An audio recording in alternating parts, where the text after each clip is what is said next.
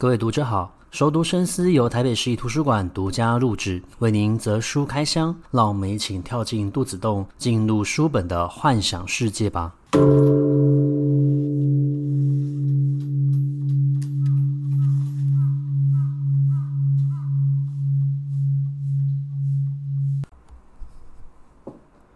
各位读者好，欢迎回到熟读深思。呃，今天这一集节目比较特别，它是我们第三季的最后一集。那想要花一点篇幅来介绍一位台湾画家，这位台湾画家叫做陈澄波。那陈澄波先生其实是我们台湾美术一个非常重要的指标，他留下非常多的一个画作。那么我们今天的讲述内容呢，主要就会从由小典藏所出版的一系列套书，包括像是工作上的自画像。呃，灵魂里的火把，红色在唱歌，会说话的话。那这一系列的套书其实都是呃以陈澄波先生为灵感作为发想。那由小典藏他们邀请年轻的台湾新一辈的一个画家和创作者，那在与所呃陈澄波文化基金会合作所创作出来的一系列书。那目的就是要介绍陈澄波这一位画家，让大家可以有对他更多的一个认识哦。那我们之所以在这个时候选做这样子的一个主题，是因为目前在嘉义市美术馆正在举办一个叫做《人间陈澄波与画都》的一个展览。那这个展览是从三月十九号开始，到今年的六月二十六号结束。呃，陈澄波先生的呃经历，他其实是非常特殊的。我们可以从他出生的时候开始谈聊起。他的父亲呢叫做陈守愚，那是清末时期的一位秀才哦。那原本他其实也是希望给予陈澄波先生一个非常典型的一个汉学教育，对他有非常大的一个期待，希望他可以参加科举考试。不过陈澄波先生出生之后呢，台湾就割让给了日本，进入到了日治时代，所以。呃，想当然尔的，当时候所出生的这些孩子，他们就必须要接接受日本的国民或者说是皇民化教育，应该要进入到公学校就读。那陈守愚先生，其实在呃陈澄波先生应该要进入到公学校就读的那个年纪呢，他还是依然把他留在家中，进行自己给他的一个私塾教育。那后来才让他进入到公学校，可是其实已经算是一个年纪比较大的一个阶段了。那进入到公学校接受教育之后呢，陈晨波呃的父亲就过世了。过世之后，他的祖母林宝珠呢，就带着他一起去投靠他的叔父。那他的叔父其实算是有田产，所以生活比较来的宽裕。但陈澄波先生也必须要帮忙做一些农作的一个工作。他就在思考未来他要如何改变自己的一个经济状态。于是呢，他决定去参加师范学校的一个考试，成为一位国小的一个老师。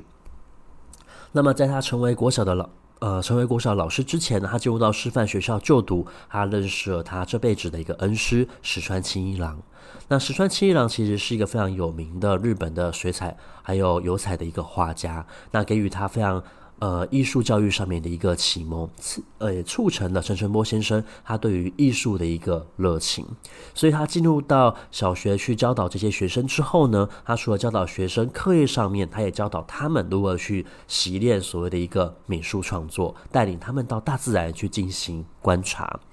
那他在当老师这段期间呢，他就认识了他的太太，经过相亲认识的，叫张杰。其实说来，他们的姻缘非常的呃巧妙。其实张杰就是在他过去去公学校学习的时候，班上的一个呃同学。不过他们两个人的年纪有所相差。那在长大之后呢，透过相亲认识，他们结了婚，然后生了小孩。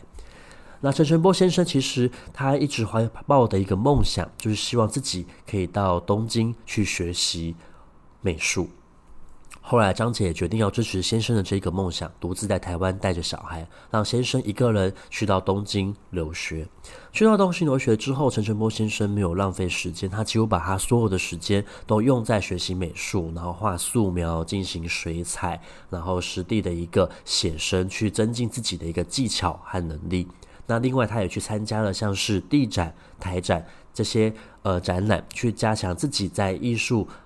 领域上面的一个曝光率。那他也入围过好几次，慢慢的有了自己的一个名声。在他快要毕业的时候呢，他又向他的太太提出，希望可以再留在东京继续研究所的一个学习。那其实张杰是非常不舍的，一来是因为他自己独立照顾家跟这些小孩子，他其实感觉到非常的累。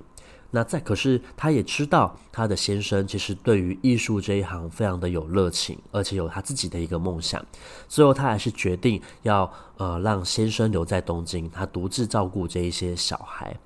那终于也等到了研究所的呃。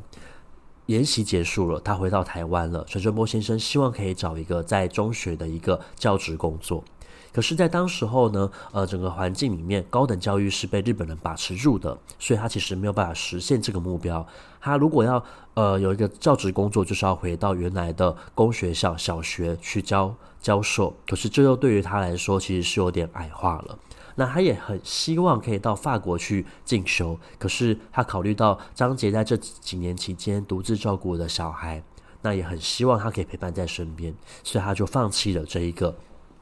理想。就在这个时候，有一个机会出来了，有呃中国那个地方有一个美术学校，希望他可以去上海那个地方来担任教授，于是他决定接受这一个教职工作的邀请，独只身前往到上海去。那在上海。的这段期间，他慢慢的生活也稳定下来了，薪水也比较稳定了，他就把张杰还有小孩一起接过去。那在上海生活这段期间，其实算是整个陈家他们最快乐的一段时光。他们一家人在一起，而且陈澄波先生在这段期间之内，他的美术的造诣更加来的精进，他去学习了中国的一个山水墨画的一个。创作，同时在他的西洋技法里面加入了插画这样子的一个技巧，让画面更加的明亮和呃生动。但很可惜的，我们知道，其实在一九三零年代末期的时候呢，中国与日本之间的摩擦逐渐增加。然后后来就发生了二次大战，当然上海也会遭受到波及，因此他先让张捷回到台湾。那他在处理好上海的这些工作与事业之后，也回到了台湾去避难。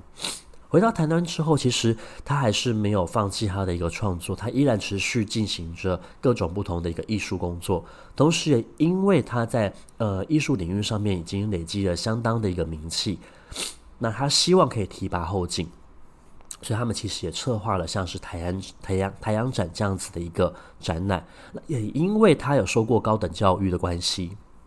所以也颇受当地呃这些嘉义人的一个呃尊重。那他们有遇到任何事情的时候，其实都会拜托他帮忙。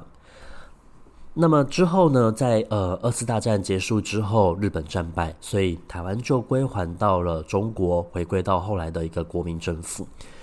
那呃，陈春波先生在众人的一个鼓励之下，他决定投入到了市议员的一个参选。其实他的目标很明确，他希望自己担任市议员之后，他可以去针对台湾的美术教育做一些贡献。他甚至有一些规划，他认为如果我们可以让整个台湾的美术教育起来的话，可以成为整个东亚艺术的一个领导者。可是很可惜的，他的这一些规划、他的政策跟目标、他的理想，并没有受到当局的一个重视。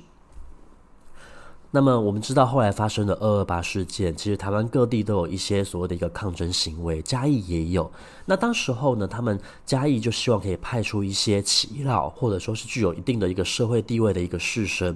那同时，他们也希望陈澄波可以加入这一波跟政府呃斡旋沟通的一个角色跟桥梁。因为陈澄波先生曾经去过上海工作，他熟悉国语，他可以跟当时的国民政府有一个语言共通性来进行沟通。那他后来就决定，还要担任起这样子的工作，跟着众人一起前往。但是没有想到这一趟去呢，等待陈家的其实是一具冰凉的一个尸体，因为呃中间发生的一些沟通上面的一个问题，以及国民政府对于情况的一个误判，所以他将这一群人呢全部抓起来，然后严刑拷打，希望可以从他们的口中套出一些话，甚至后来其实是当众枪决他们的。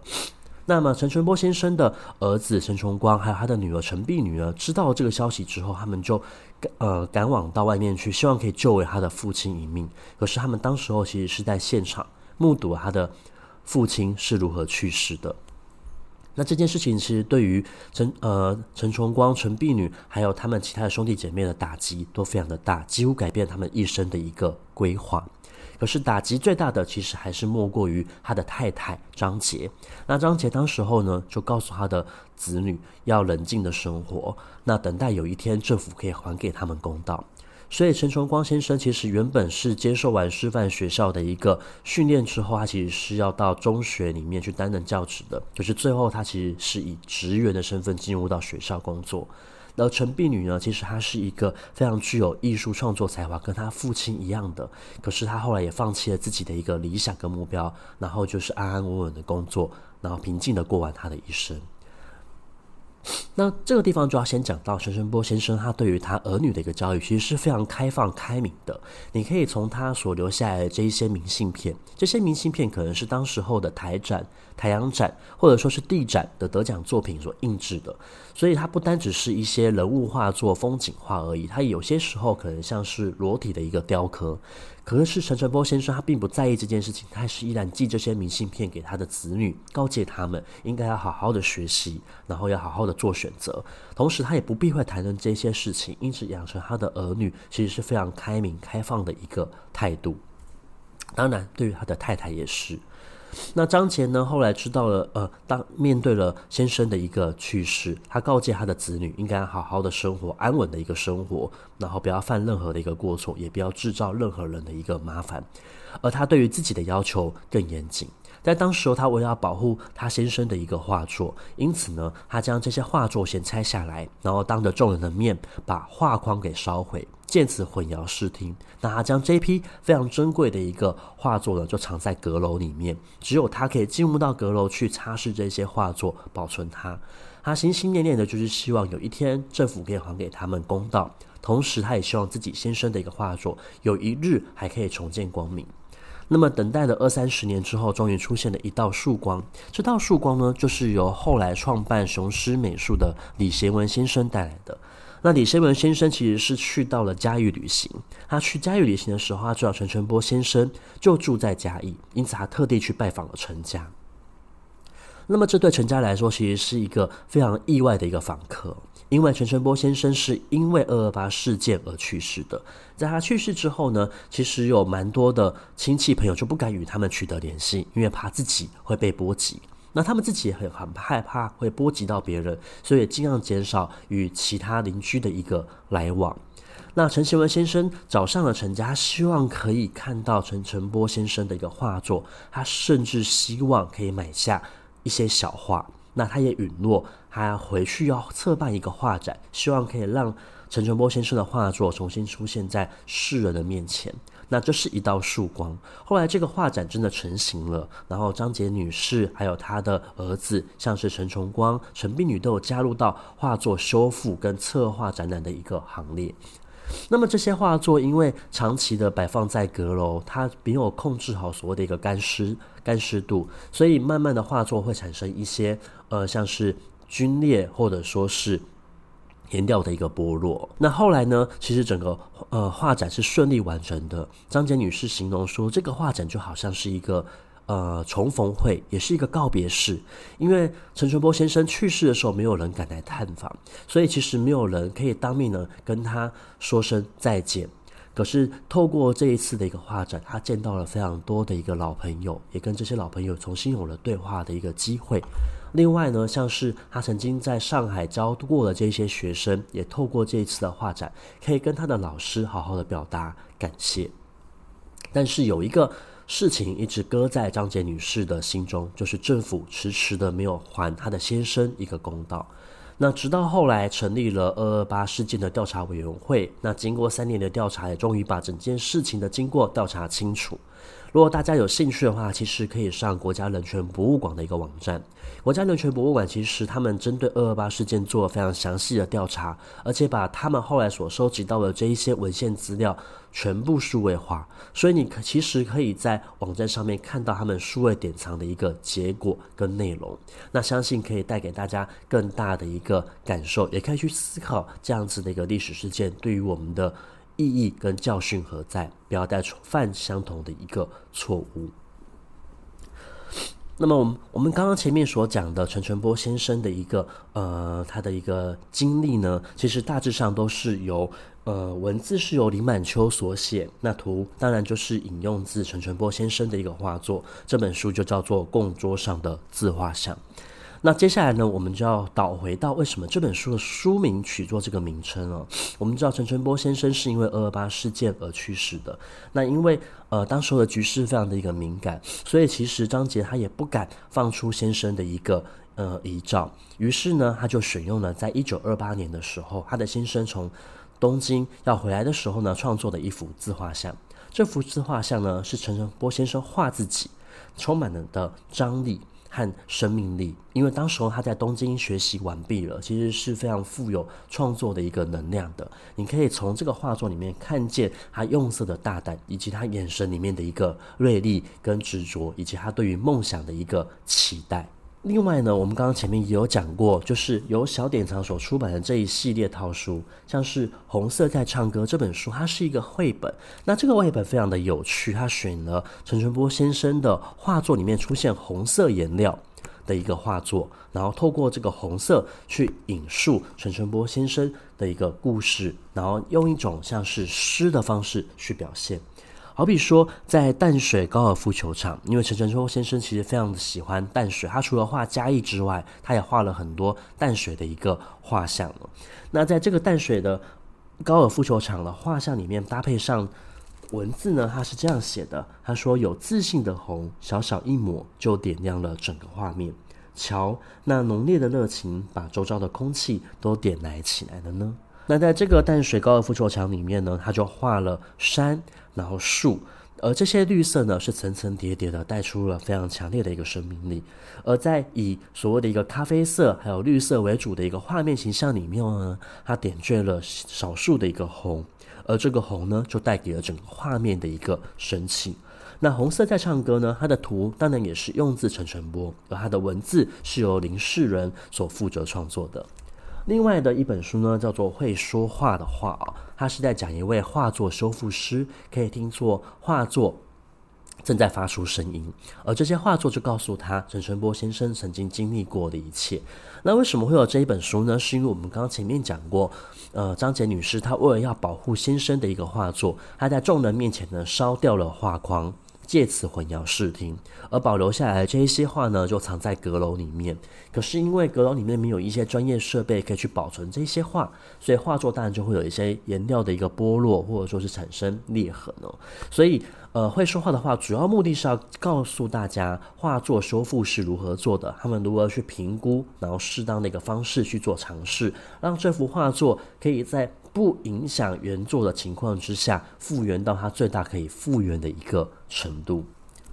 那另外，我们刚刚有讲过，有一本书叫做《灵魂里的火把》，它也是以陈春波先生为灵感所创作出来的。不过这本书因为它是偏向于小说，然后有比较多的一个呃虚构创作的一个成分哦，所以其实它跟前面所讲的工作上的自画像、会说话的画，还有红色在唱歌。比较是一个独立的一个作品，那我觉得，呃，如果要介绍它的话，其实可以单开另外一集新的一个节目。那有兴趣的话，其实大家也可以就是借来看。其实这本书算是蛮有趣的。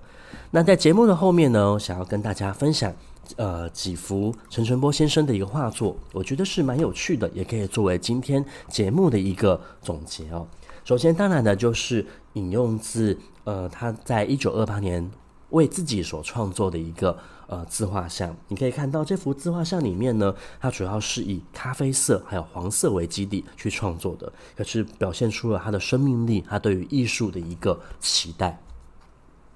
那另外一幅画呢，我个人也觉得非常的有趣哦，叫做《夏日街景》。那《夏日街景》呢，它是在一九二七年的时候创作的。那这一幅画呢，它入选的当时候的一个地展，也是陈澄波先生第二次入选，所以他其实慢慢的在画坛呢展露了他的一个呃崭露头角。那夏日街景它描述的就是以所谓的一个家乡为题的一个油画，你可以看到在这个画面里面呢，它很平均分布了三株大树，而这三棵大树其实都非常的浓密密实哦。那在这个画里面呢，出现了蛮多的一个人物，其中一个人物就是他们撑着阳伞。然后母亲带着小孩，在这个夏日的大街上呢，正在进行散步。那你不知道它的方向看向哪里，可是整体的颜色非常的均匀，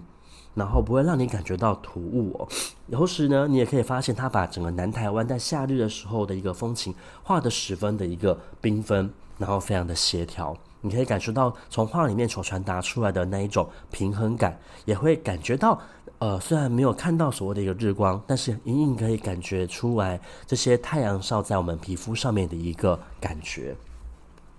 那另外一幅画也非常的有趣，是他回到了嘉义之后的一个创作，是叫做《嘉义公园》。这幅画呢，主要就是画凤凰木它的树叶呢成长的一个情况。可是为了要让整个画面更加的生动呢，它在底层画了所谓的一个丹顶鹤，所以这些丹顶鹤正在戏水，而凤凰木的一个柔软呢，就与这些丹顶鹤的一个戏水呢，形成了一个画面的协调。那丹顶鹤上这幅画里面出现了一些红色的一个。颜料，同时也出现在所谓的一个《红色在唱歌》这一本书里面哦。那最后我想要介绍的是，呃，他创作的一些裸女的画作。其实裸女的画作在陈澄波先生的。呃，画里面是占的非常大的一个比例，因为他其实是把它当做是一个人体素描，而且他所创作的这一些裸女呢，她们的身体是非常具有生命力的，用色是非常朴实的，可是笔调上面是比较来的粗犷的。而这会展现出，就是女性她除了温柔的一面之外，还有非常坚韧的一个生命力。但是我特别要提的这一幅画呢，是在一九二八年的时候创作的。这幅画叫做《裸女站立高脚椅旁》。那为什么要介绍这一幅画呢？是因为这一幅画被呃陈崇光先生、陈碧女小姐、陈家的子女看成是他的父亲陈澄波，以他的母亲张杰作为模特所创作的一幅画。那这个画是发生在一九二八年，在当时候其实算是陈澄波先生创作能量非常强的夫妻之间呢，其实是没有不用感觉到腼腆的，他们可以大方的在对方的一个面前展现出自己的一个肉体哦。那为什么要这样子来形容呢？是因为呃，如果我们要讲。呃，陈澄波先生他之所以可以成功的创作出这么多的一个画作，除了他非常的努力，而且有天分之外，其实张杰女士对于他的支持是不可磨灭的一个功劳。呃，应该说，他让先生没有任何顾忌的去到东京去学习。呃，绘画，然后去上海进行教学的一个工作，在这段时间之内，他不停地支持着他，让他可以创作。张杰女士对于他的一个支持，就好像是西奥对于梵谷。我们知道梵谷其实他有一个非常好的弟弟叫做西奥，那西奥其实是无限制的支持着他的哥哥的一个创作，然后经营他哥哥的一个画作的一个写创作的一个事业。那其实我认为这一幅。呃，裸女站立高脚椅旁，就具有这样子的一个概念存在。